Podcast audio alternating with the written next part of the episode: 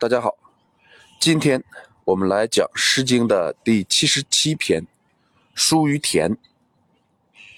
书有小义，是对年轻人的一个通称，同时也是女子对恋人的称呼。田是田猎，所以诗题的意思是年轻人出去打猎，而作者。很有可能就是某个年轻猎人的女朋友。下面我们先来通读全诗：“书于田，向无居人。岂无居人，不如书也。寻美且人。书于兽，向无饮酒。岂无饮酒，不如书也。”寻美且好，书是也，向无福马。岂无福马，不如书也。寻美且武。这是典型的重章叠句。我们还是按照以前的方式进行分析。首先看每章的第一句，古代。不同季节的打猎，其称谓有所不同。所谓“春搜夏苗，秋米冬瘦”。第二章既然用到了“瘦”字，显然本诗是在描写冬季的打猎。打猎要到郊野旷远之地，所以第三章用到了“视野”一词。我们再看每章的第二句，作者说，那个年轻人出去打猎的时候，他们的巷子里就没有人了。这是为什么呢？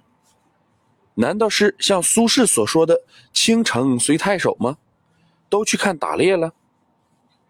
作者又说，当那个年轻人出去打猎的时候，他们的巷子里就没有人喝酒了。就没有人驾马了，这就让人莫名其妙了。什么意思呢？我们再来看第三句，“岂无”是反问，可见巷子里不是没人啊，不是没人喝酒，不是没人驾马。那作者为什么这样说呢？我们再来看第四五两句。哦，作者的意思原来是说，巷子里不是没人，是别人都没法和他相比。这是一种突出强调的手段而已。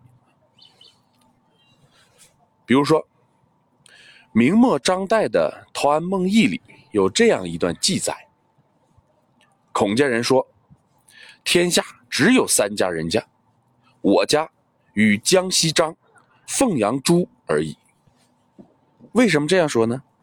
孔家是孔子的子孙，张家是张天师的子孙，朱家是当朝皇族。你看，傲气的不得了。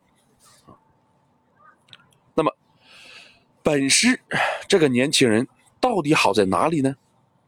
一，这个年轻人美，这是说他的外表；二，这个年轻人仁，这是说他的德行；三，这个年轻人好。那这个好，到底是从哪个角度论述的呢？作者将好与饮酒联系在一起。可见，这个好是说他的仪节和风度。四，这个年轻人五，这是说他有勇力、有本领。从这种对于年轻人的赞叹，我们可以推测，作者一定是对这个年轻人有爱意的女子。所谓“情人眼里出西施”。情人眼里啊，也是出英雄的。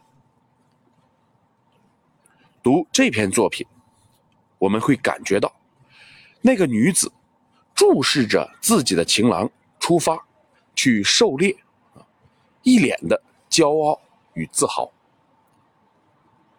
好，今天我们就讲到这里。